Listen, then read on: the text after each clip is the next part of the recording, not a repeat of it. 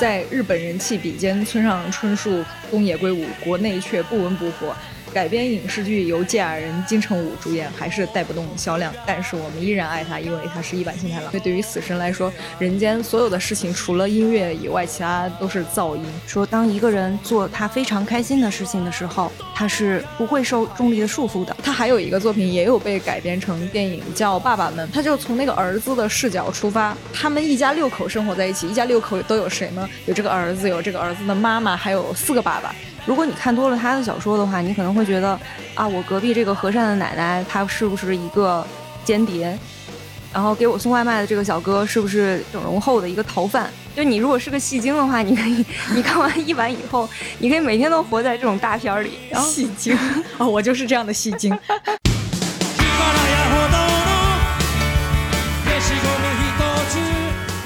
大家好，这里是未来事务管理局和喜马拉雅联合打造的丢丢科幻电波，我是这期的主持船长。然后这期呢是我们的热爱能量站，本期的特工我们请来了两位啊，一个是小兰花李不称，大家好，这里是已经快没有能量的小兰花，丢丢丢丢丢。然后另一位是我们的日语担当小静，大家好，我是小静。嗯，这期为什么是这样一个嘉宾的配置呢？是因为我们想要聊一位日本作家一坂新太郎。呃，那就是为什么突然想要聊他呢？呃，一坂新太郎是以气质非常独特的一个日本作家，他的作品呢在推理、科幻和奇幻不同的类型之间来回的游走。呃，李不称非常喜欢他。就是一定要跟大家推荐给他，所以我们就录了这一期的节目。首先介绍一下一坂新太郎这个人吧，他是七一年出生在日本的千叶县，他本身是一个热爱电影和音乐，深受科恩兄弟、披头士这些艺术家影响的这么一个人。然后他的处女作是在九六年，但是呢，正式进入文坛呢是。在两千年的时候，以《奥杜邦的祈祷》，然后获得了第五届新潮推理俱乐部奖，然后从此就进入文坛。然后呢，在同年的时候出版了《华丽人生》，突然间就各大媒体争相报道，广受好评。啊，随后在零三年到零六年这三年之间呢，一下子五度入围日本的直木奖，是两千年以后呼声很高的一位文坛的才子了。然后其他的作品呢，还有像《一手朋克救地球》啊，《阳光劫匪》《玩转地球》啊这些作品，可以说他的很多大多数作品都被拍成了影视作品。然后想问问李不昌，为什么一定要安利这位作家？嗯，其实，在早几期的资讯节目里边，我们也有提到前段时间他出的新书，呃，《跷跷板妖怪》一版，确实是我长久以来非常喜欢的一位日本作家，甚至是可以说是我。最喜欢的一位作家吧，不管是不是国内国外的，基本上看过他所有被译成中文版的书，从大学以来都非常热爱他。嗯，看着他一步一步的 从小众变成了日圈顶流之一，非常的欣慰。而且最近其实有很多呃更重磅的影视化的消息，因为一版的很多作品其实以前在日本被改编过，但是啊，今年有两个片子比较受人瞩目，一个是布拉德皮特会主演的，叫。子弹列车是改编自他杀手系列的一篇叫《蚱蜢》的小说，据说这片子还会有 Lady Gaga 参演。我非常好奇好莱坞会怎么改编这样的一个很日本的一个故事。然后国内的观众其实，在年底的时候就会看到一个由李玉导演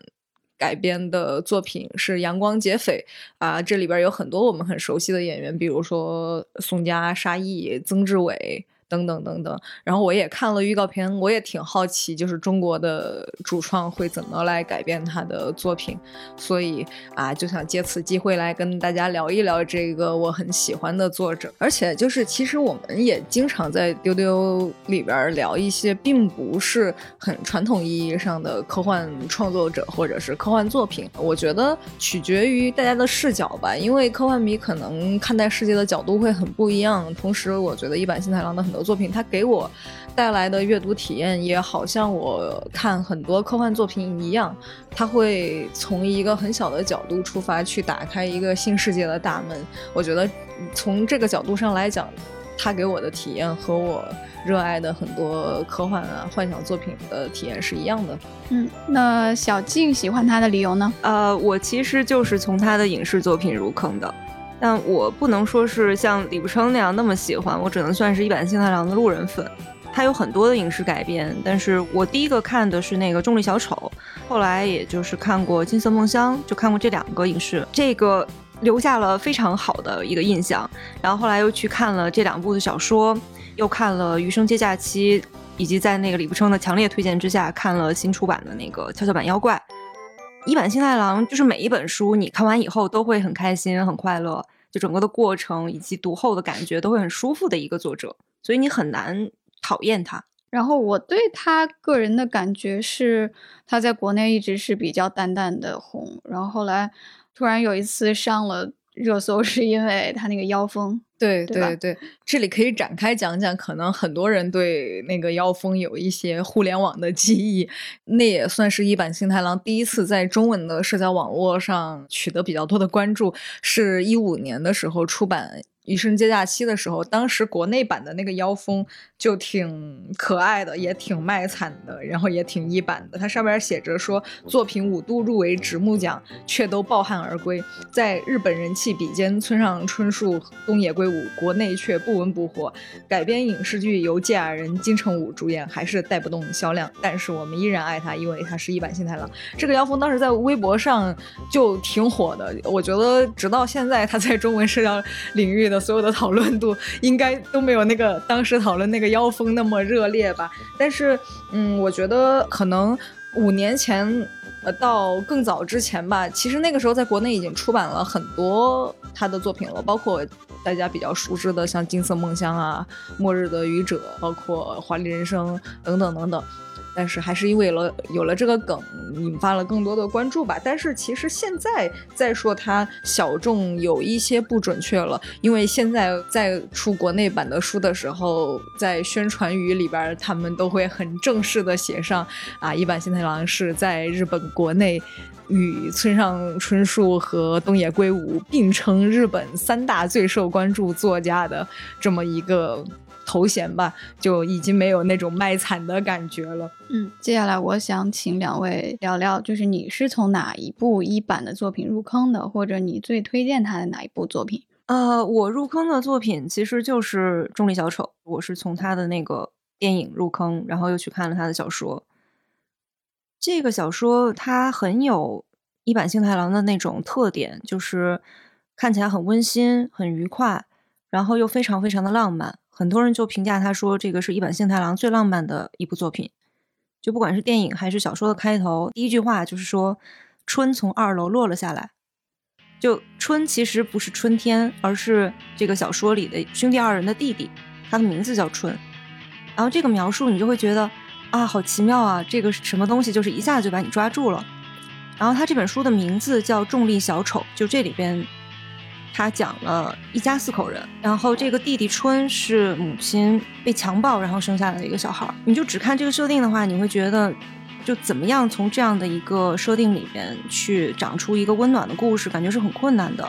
不管是你家庭内部怎么去协调这种情感，还有家庭外部也有很多人去指指点点的，就说为什么要生下这样一个孩子。但是他这里边就好像有一种举重若轻的感觉，就没有。他把这个东西当回事儿，他整个的故事线是围绕一个就是春和哥哥一起去找这个纵火犯的一个故事。然后他这个标题点题的地方就是他们一家四口去看马戏团，然后兄弟两个人就很担心，就说这个表演马戏在天上飞来飞去的这个表演杂技的这个小丑会掉下来。他们就问妈妈说：“那小丑要是掉下来会怎么办呢？”然后他的父母就非常笃定的跟他讲。说，当一个人做他非常开心的事情的时候，他是不会受重力的束缚的。然后这个新疆人就说：“哦，那我们如果要是一直做我们自己开心的事情的话，我们有一天也会漂浮起来。”就整个它都是这样的一个基调。然后刚才讲说这个一坂幸太郎是推理小说家出道，两千年出的这个《奥杜邦的祈祷》是获得了新潮推理俱乐部奖，但是他很快就不被当成推理作家了。嗯，他两千零三年出版的《重力小丑》，然后你就能看出来为什么他渐渐就会离这个推理越来越远。就如果你是一个推理迷，你看小说的话，你会是以这个谜题为核心的，你会希望看到说我这个谜题是怎样一步一步展开。然后一步一步被解决的，但一坂幸太郎的小说里边，这个谜一点都不重要，它重要的是这种人性，重要的是这种家庭的这种和解，这种人性的光辉。所以，如果你作为一个推理迷，你去看他的小说，你就会很失望，你会想这个怎么根本就不是重点，或者写着写着压根就没了，或者是说你觉得你就从头到尾都在找谁是坏人，谁是杀人犯，其实最后就发现根本就没有，嗯，所以你是没有办法就把它当成一个推理小说家的。但这个其实。对更多的人来讲，恰恰是一版的一个魅力。嗯，那李不称推荐呢？我其实是金色梦乡入坑的，很多人应该也有看过这部作品的影视作品，它也是早期比较有名的一个作品，因为它的设定也比较大众化吧。它其实讲的是首相被枪杀了，然后一个人莫名其妙的被指认为了凶手，然后开始了自己的逃亡的这么一个设定。之后再看就是《华丽人生》和《末日的愚者》了，其实它早期。的作品里边就是很密集的时间线，然后每个人在里边的设定，包括那种一环扣一环的线索，那个时候还比较有推理的感觉。但是其实我看的时候也确实没有把他的小说当推理看，就像刚才小静说的，如果你把他当成一个推理作家的话，他的作品跟你的预期会没有那么符合。我也希望就是说大家不要抱着说他是一个推理作家或者是幻想作家去看他的作品，就是他的作品就是很有他的个人化。的风格，但是不太好被归类到某一方面吧。你现在可以说他是一个流行小说家，他自己啊，娱乐小说家，他自己其实也是这么认为的。包括他也写过一些科幻题材的东西，但是他在写之前，他会很清楚的知道说，这一次我就是要专门写一个科幻，或者是我这一次我就是专门要写一个什么什么样的故事。然后，呃，如果要我推荐的话，近期出的新作里边，我会比较推荐一本叫《孔七家》的小说。就是恐惧妻子的专家的那个孔七家，为什么要推荐这一本呢？一个是新出的书比较好买吧，推荐再古早一点的作品就得等再版了。呃，这个书我觉得它也是比较集一版的各个维度的特点于一身的一部作品。这个主角是一个杀手，他在这里边也给主角设定了一个奇奇怪怪的要坚持的观念。在这本书里面，这个主角坚持的理念就是他怕他老婆，然后 他所有的行为都要以怕老婆这件事情为准则。然后还有一个特点是，这是比较少见的一版的作品里边，主角死掉了，还蛮。催泪的一个结局，哎，这个地方有剧透啊，因为在就像刚才小静说的，一版的很多的呃作品，它可能最后挺温暖的，或者是挺就是有希望的，但是这一本书我看完之后，很少有的我不是笑着看完的，而是哭着看完的，所以我会比较推荐这一部作品。我大概讲一下这部作品设定比较简单，就是他开始讲一个男人，他就是一个普通的员工，他有时候会去一个诊所里边去跟那个大夫。做一些沟通，表面上看起来就是一个普通的怕老婆的男人，然后他会跟朋友交流自己怕老婆的心得，就是说我去便利店买一个什么吃的，晚上回来当夜宵，能不让那个包装袋的声音吵到我老婆睡觉。就是他一开始去描写这个男人怕老婆的特点就非常鲜明，但是实际上他去那个诊所呢，他跟那个大夫之间沟通的所有的事情，其实是他作为他的另一个身份，就是他是一个职业杀手，他去领任务。然后要去杀掉某个人，他跟那个医生交流的所有的事情都是他杀手那一面的东西。然后呢，他在这个过程中，因为他已经有了老婆孩子，他就想要退出杀手的这个圈子。那当然，毕竟你是做过那么多违法犯罪的事情，不能全身而退，所以就遭到了组织的算是迫害吧。然后在这个中间，其实。他作为一个杀手来说，他最害怕的并不是死亡，而是他怕他死了之后，他老婆会不高兴。他整个故事就是这样去展开的，还蛮推荐这一部作品的。一坂幸太郎的作品，他的风格是非常多样的。就刚才不称也讲到说，他可能很难去归类成哪哪一类的作者。就刚才我们一直在说，他既不是推理作家，也不是一个幻想类的，就也不是一个科幻作家、奇幻作家之类的。啊，我就看到有日本读者把他的书分成了四类，一类是最有一版特色的这种娱乐性特别强的这种一版世界，分类在这里边的作品就是《华丽人生》《爸爸们》。还有折镜男的协奏曲，然后第二类就是它里边有穿插进了作者想要去描写的社会问题的一些娱乐性之中又有社会问题的这样社会派的小说，社会派娱乐小说吧，可以说是。然后这里边举到的例子是说奥杜班的祈祷，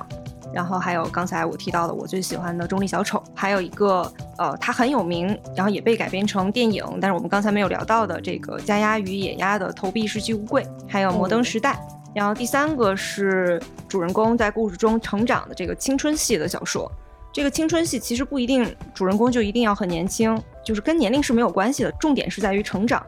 然后举的例子是这个沙漠和金色梦乡，还有再见黑鸟，还有单挑。然后第四个就是说它充满了奇怪的、不可思议的价值观的这样的一个幻想系。呃，作品举的是魔王、王者。SOS 之源，还有夜之国的库帕，这中间讲到这个加鸭与野鸭的投币式寄物柜，我不知道这个不成有没有印象？我记得这个小说是当时是被说成是绝对不可能被改编成电影的一个作品，然后结果还是被改编成电影了。嗯嗯。然后那你们两个觉得，就作为读者，一坂新太郎这个作者最有魅力的地方是什么？小静是不是还是刚才你提到的，他很？很阳光，就是看完作品心里很快乐的这种感受。对，我觉得一版的一个作品的最大的特点就是它很温暖，然后看完了很舒服。这个就是读后感，就是日语叫 “so kai 感”，就是直接写出来的话叫爽快感。就是你看是不是很多啤酒广告喜欢？对，喝完很爽快，就像夏天灌了一罐那个冰啤酒一样，你就看完以后很舒服。整个就不会有那种不爽的感觉，哪怕你可能拿到手里的选看的这个作品，你并不是非常喜欢，但是你可能也不会排斥说再看下一本《意外星太郎》，因为它不会让你不快，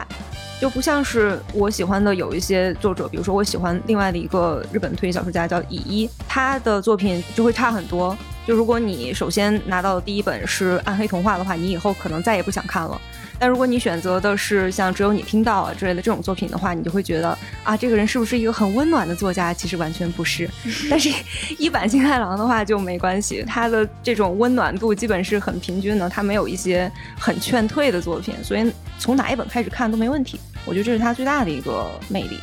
然后另一个魅力的话，我觉得是他的很多故事都是从这种平凡的日常发生出来的，他会让你觉得这个平凡的日常是有危险的。如果你看多了他的小说的话，你可能会觉得啊，我隔壁这个和善的奶奶，她是不是一个间谍？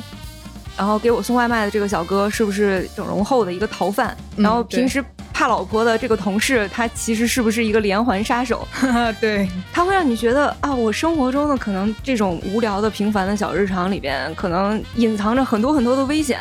就你如果是个戏精的话，你可以，你看完一版以后，你可以每天都活在这种大片儿里。然后戏精啊，我就是这样的戏精。然后还有一点，我觉得一版的一个魅力就是它那种特别独特的语言，就包括我刚才讲的说《中医小丑》里边讲到的说春从二楼落了下来，还有他讲说，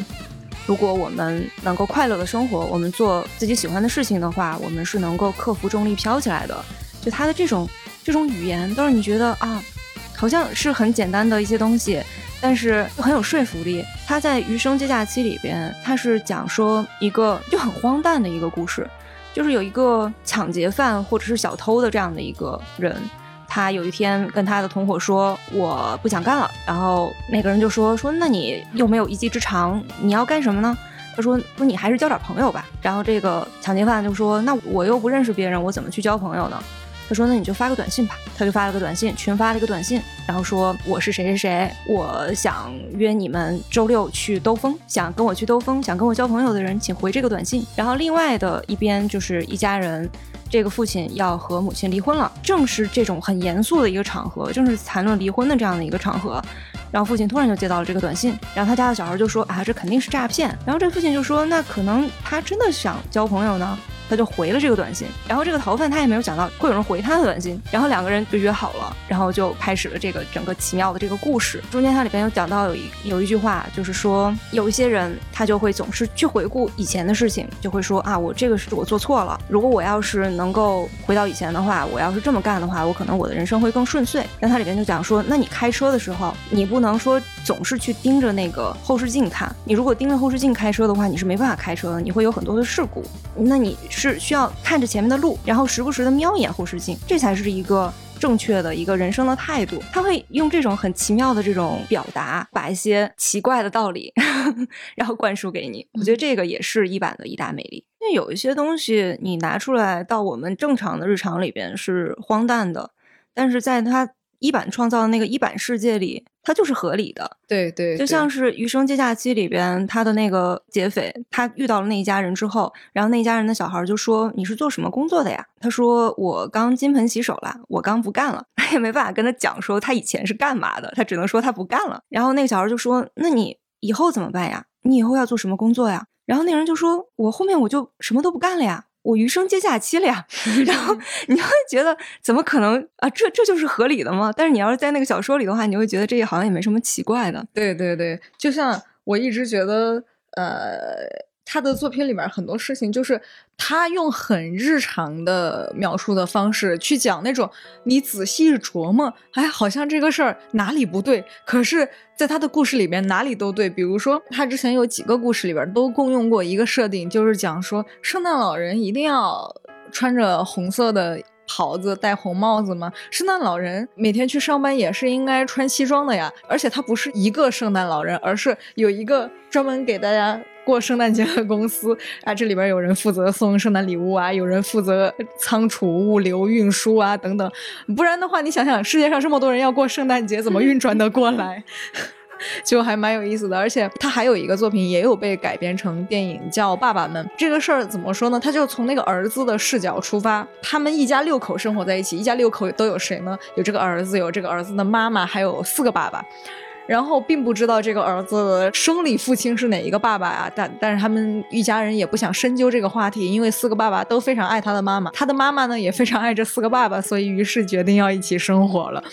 你你想想这个这个事儿，你拿到现实生活中来，哪里哪里都不对。可是，在这个故事里边，他最后要去面临的问题，比如说他们要去跟啊黑社会老大去做交涉啊，最后啊这个儿子被绑架了，他们一家全家齐心协力把儿子救出来，大家都顺着。所有发生的故事而去了，并没有人纠结为什么他到底有四个爸爸这件事情，就还蛮有意思的。在读那个一版的小说的时候，你就很容易去接受他说的这些东西，你不会跳出来说你要给我讲一下这里边的科学原理。就他还有一本小说是叫《沙漠》，他是讲的是这个学校社团里边的这些人的故事，一个打麻将的故事。他就基本上是学校是绿洲，然后外面的社会是荒漠。里边的学生就会有这种总有一天需要迈入社会的这种呃焦虑感、紧张感，但是就中间突然就有一个人就说，即使是沙漠的话，想要做的话也可以轻易的让它下雪，就一下子就缓解了这种紧张感。他也不需要给你解释，我到底需要用什么样的一个科技的方式，然后让这个沙漠里面去下雪。他就是这样一句话，然后就让你觉得啊，好像是有可能的，我没有必要这么紧张。很多事情都是看你怎么去想它。嗯，我觉得我挺被这种圈粉的。听你们的描述，就是他描写了一些奇奇怪怪的、很笃信自己生活哲学的人，然后你看了之后也会被这些人他自己那一套人生哲学，就是很被他说服。嗯，然后也会很怎么说呢？很欣赏。嗯，对吧？是这样的一种心情。嗯，然后其他的闪光点呢？我觉得一版就像他好像没有哪一部作品会让人觉得很劝退。他的作品里边其实不常有，就是没有什么所谓的好人坏人之分，也没有真的正派和反派。然后我也觉得没有任何一个角色会令人讨厌，每一个人都是环环相扣的 存在于这个世界上的。然后他还很喜欢在作品里边讨论人和动物的关系，也不是讨论。我早期看他的作品里边的时候，尤其是前面五六本吧，我发现。他经常在小说里边突然那个人就开始感叹说啊，人和动物的区别是什么呀？我每次看到这句话，我就虎躯一震，然后发现他给出来的 答案每次都不一样，而且都是那种莫名其妙。仔细想想啊，也很有道理。比如说他会说人和动物的关系是什么啊？是人和母亲的关系。然后包括说人和动物的本质区别就是人总是会牵强附会的在各种事物上面去找各种意义，猫和狗就不会。所以我觉得一版的作品里面，他其实也很践行他说的这些话，就像他也不会一定要给他作品里面的每一个事件去总结说这个事情的意义是什么。他还有一一个答案是说人和动物的区别是什么？是音乐。其实，在奥杜邦的祈祷里边。音乐也算是最后的一个终极答案吧。一版确实自己是一个非常热爱音乐的人，在《奥多邦的祈祷》里边，就是我呃这个主角也是个劫匪。我发现他太喜欢写抢劫犯了，就是一个劫匪来到了一个很乌托邦的地方，这个是一个岛，然后这个岛的像神明一样的存在是一个稻草人。啊，不管这个岛上发生了什么事情，他们都会让这个稻草人来给出指引。但是在这个主角来到岛上的时候，这个稻草人被残忍的杀害了，所以一向靠着这个稻草人来维持这个岛的 秩序与正义的这么一个环境就被打破掉了。他们去在追寻啊怎么解决这个问题的时候，发现说那这个岛我们怎么来拯救这个岛呢？结果发现这个岛到底缺少什么呢？我们怎么能救赎呢？发现哦说哎这个乌托邦。里缺少的东西其实是音乐，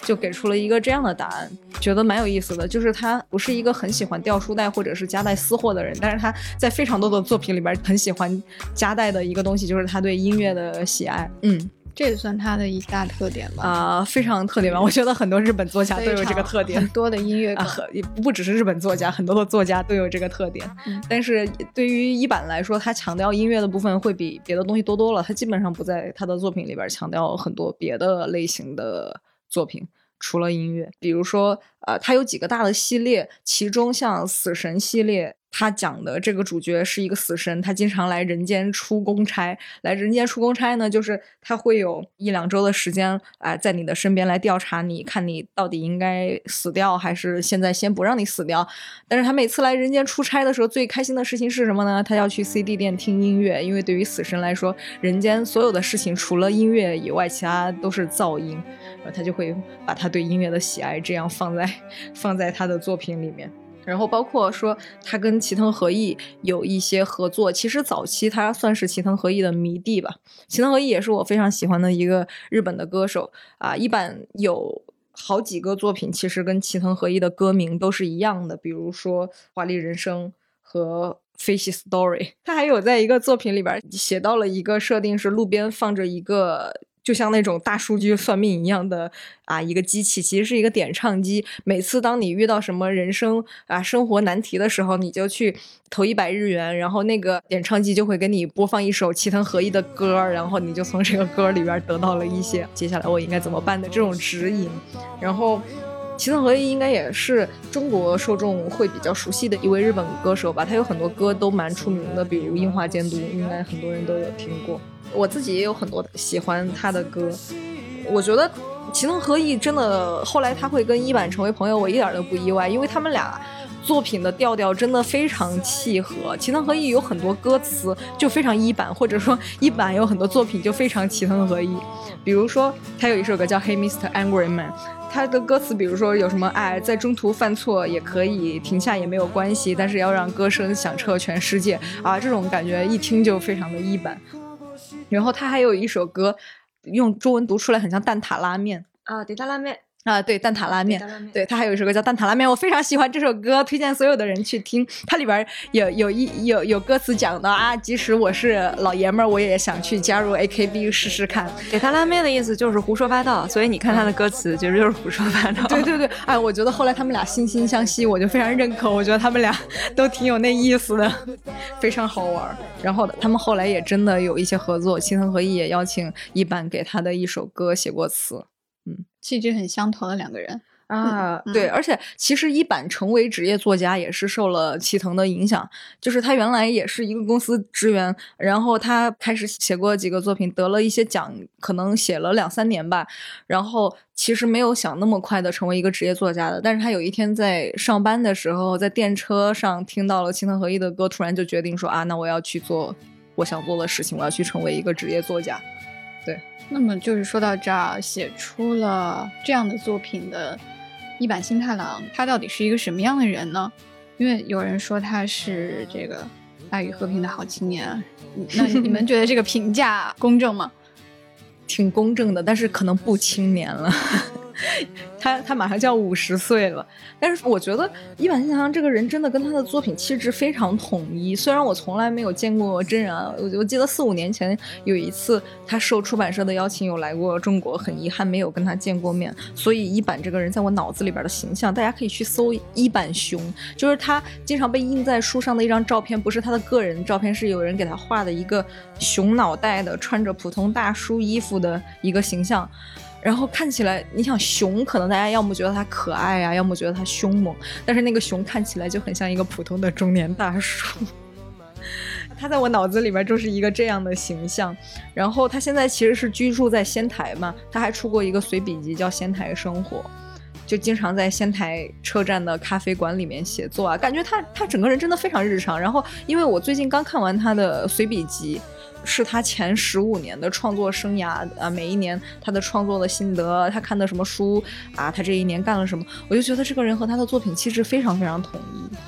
就是我我其实挺有粉丝包袱的，在看他随笔集之前，我会很害怕，因为以前了解一个作家都是看他的作品，我其实不太爱看评论类的东西，因为我很害怕一个作家除了作品以外，他表达出来的一些观念和他的体验。会损害我对他作品的喜爱，但是看完一版的随笔集之后，我心想啊，这个人真无聊啊！但是这个人真的非常可爱。包括我去看他的一些书评，很多人在评论除了他的作品的内容啊、一些价值观等等以外，都会说啊，一版这个人太可爱了，想要嫁给他之类的。我也有过这种想法吧，真的非常可爱。你不知道，就是这种这个人就非常惹人喜爱，想要跟他做朋友这种感觉。我们的播客节目更新时间变更为一周两更，周二是趣闻接收站，周五是星际茶话室或者热爱能量站，请大家锁定周二和周五的晚上收听哦。如果大家喜欢我们，想要加入我们的神秘粉丝群，欢迎大家去加我们的这个接待员哈，接待员的微信号是 f a 杠幺幺零，请大家在喜马拉雅 app 点击订阅“丢丢科幻电波”频道，截图。发给我们的小接待员就可以加入粉丝群哦，在粉丝群里面，我们有非常热烈的讨论，还有不定期的福利掉落哦。嘟嘟嘟嘟嘟。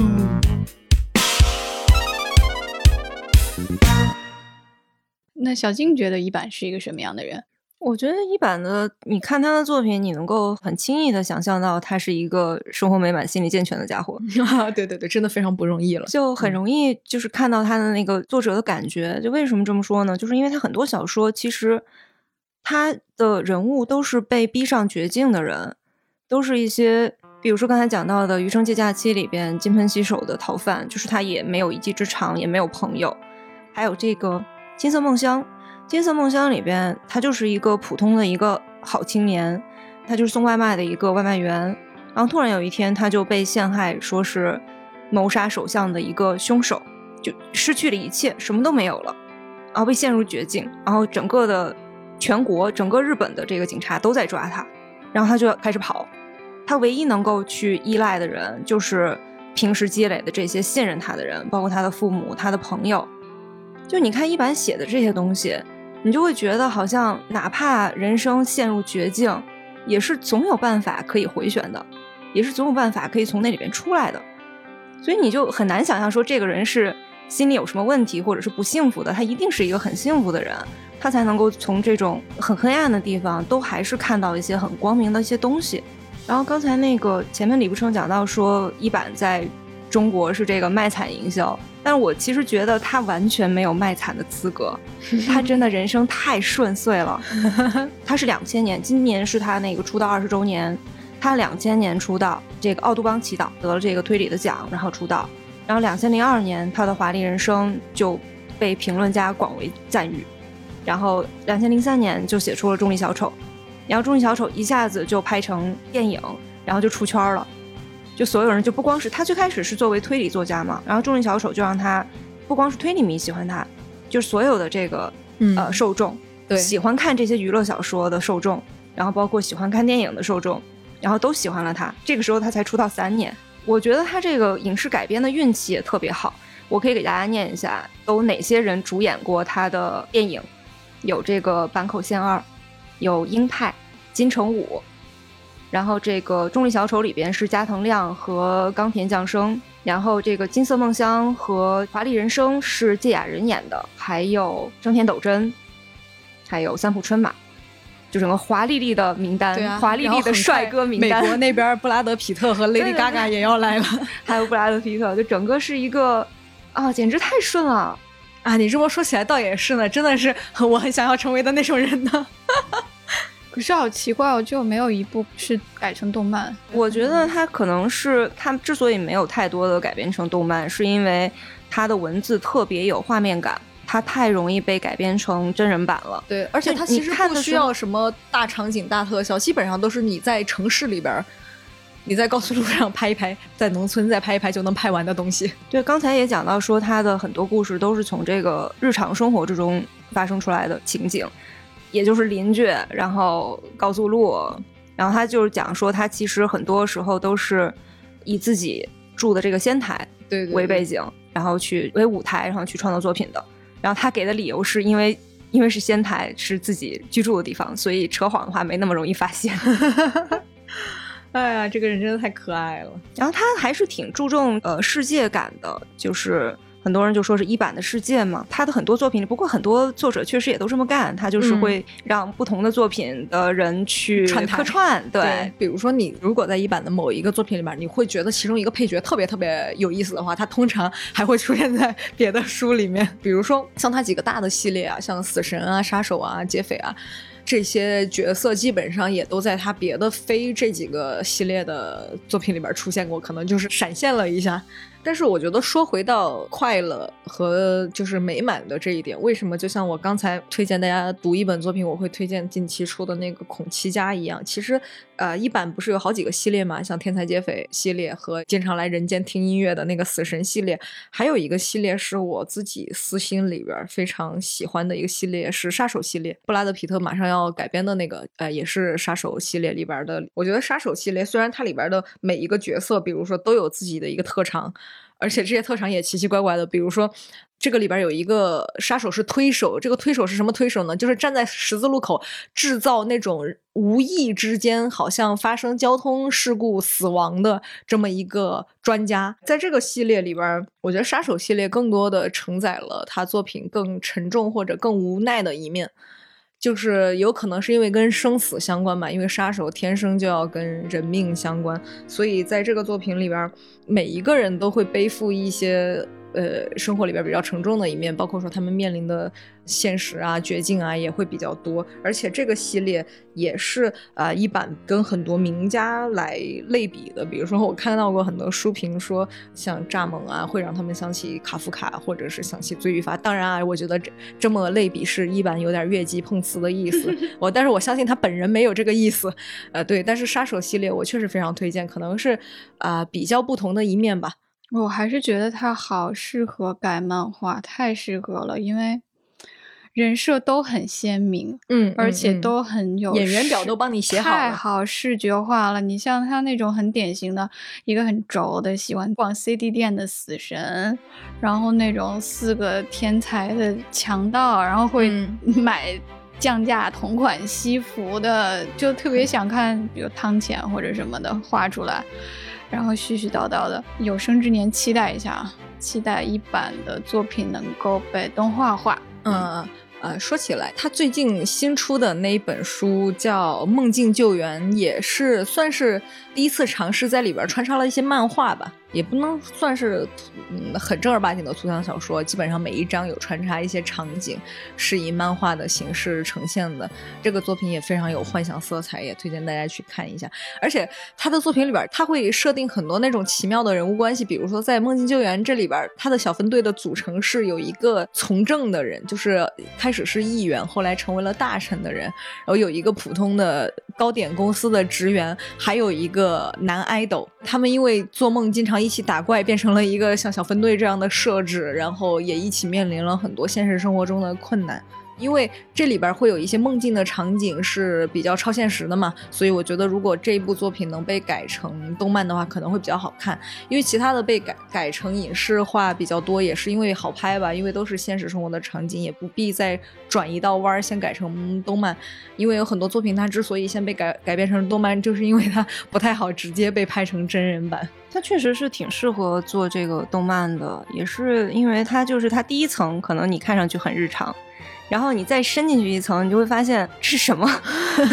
什么 就已经无法用，就是只能用天马行空来形容了。你说它中二吧，也不是，也不不中二。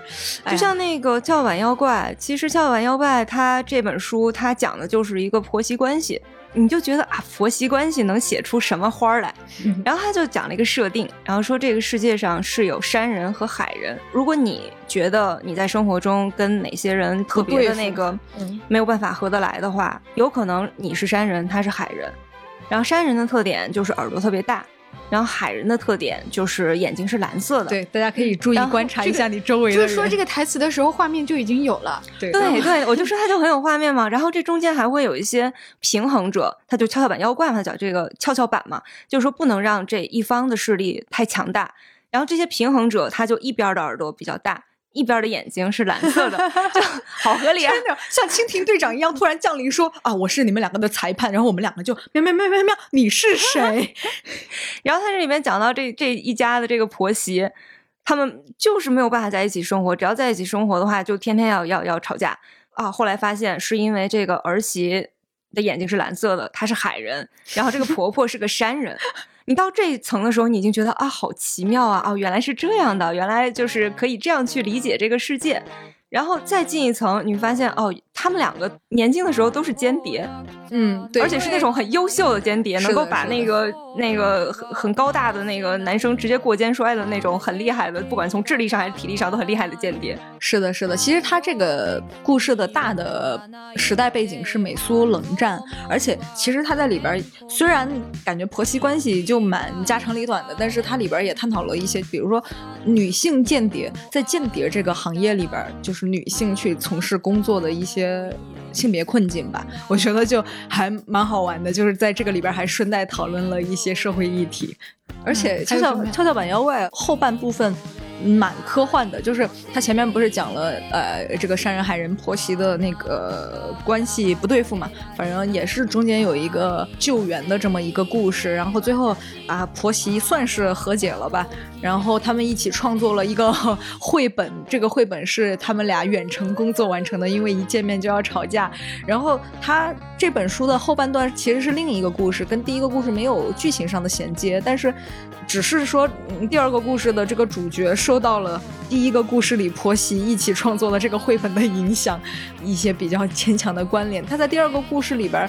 这个设定就非常科幻，它是讲说人类在近未来的时候已经嗯全面信息化了，所有的东西都是由 AI 来给你设定规则的。但是有一些人他为了还保有一些传统的隐私，他就会让那种像邮递员一样的人，就是去送手写的信息，就专门有一个这样的职业，主角就是一个这样的人。但是呢，在他送某一封信的过程中呢，就被卷入了一个科学家想要。对抗这个 AI 的这么一个事件里面，他在这个故事里边有写说，AI 为了让人类社会进步而故意的去制造一些社会事件和对立和冲突，因为他觉得人只有相互抗争啊，这个社会才能循环前进。其实山人和海人这个设定。的故事是他去写的一个杂志约稿的命题作文。这个命题作文其实是螺旋，他想要从这个故事里边表达的就是人类的社会其实一直都是，呃，从对抗到合作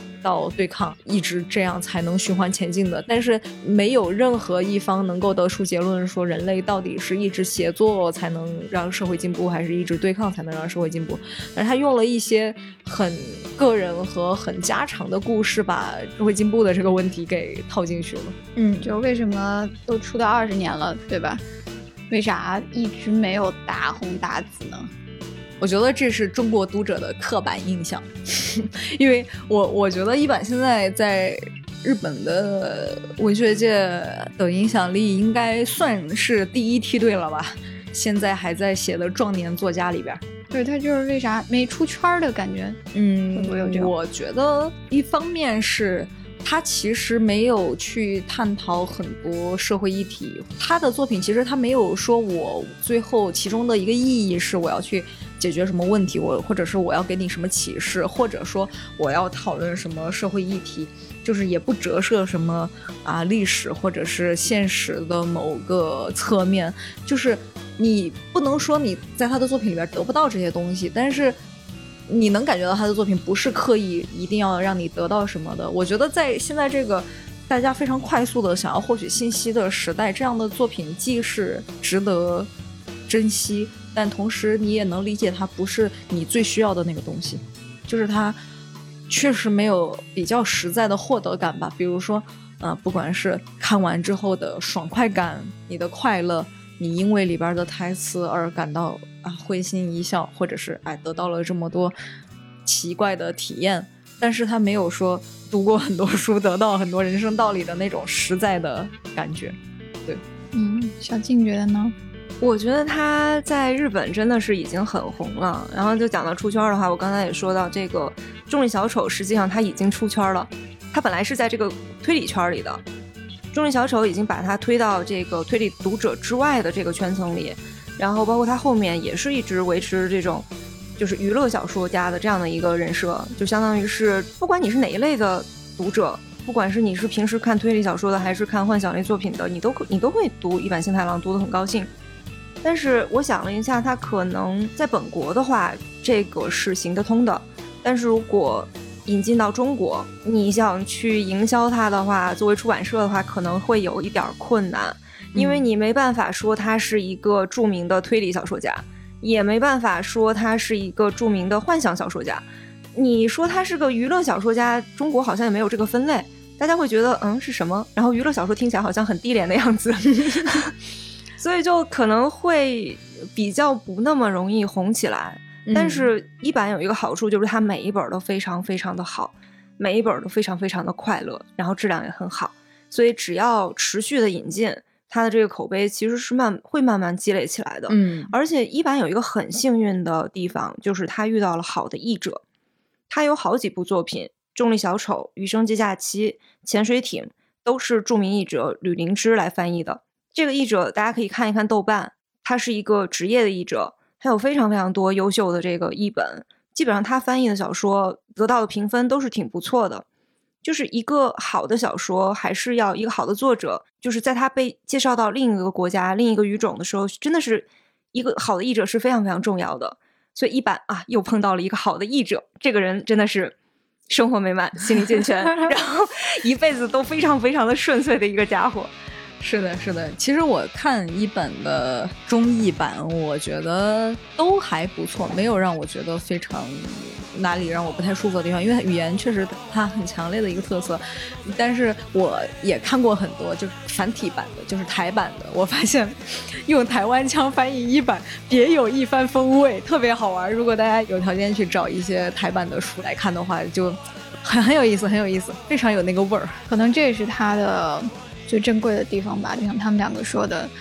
一位没有说教感的作家，嗯他会在他的故事里面去描写形形色色的奇怪的人和他们的生活方式，但是仅仅是这样就能让你获得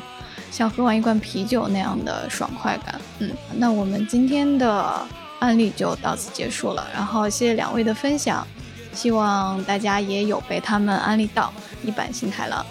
嗯，嗯最后呢，今天给大家留一个互动的话题，就是请大家在评论区推荐一本你觉得最有日常生活中的奇妙感的一部作品。那么今天的丢丢破点播就到这里结束啦，谢谢大家，拜拜。拜拜。拜拜，马达空多，哎哎哎，可爱哦，好可爱哦！我有没有漏说什么？没有吧？蛋挞拉面，蛋挞拉面，噔噔噔噔噔噔。哎，这么开心啊！你唱一段录进去吧。我只会唱这一句。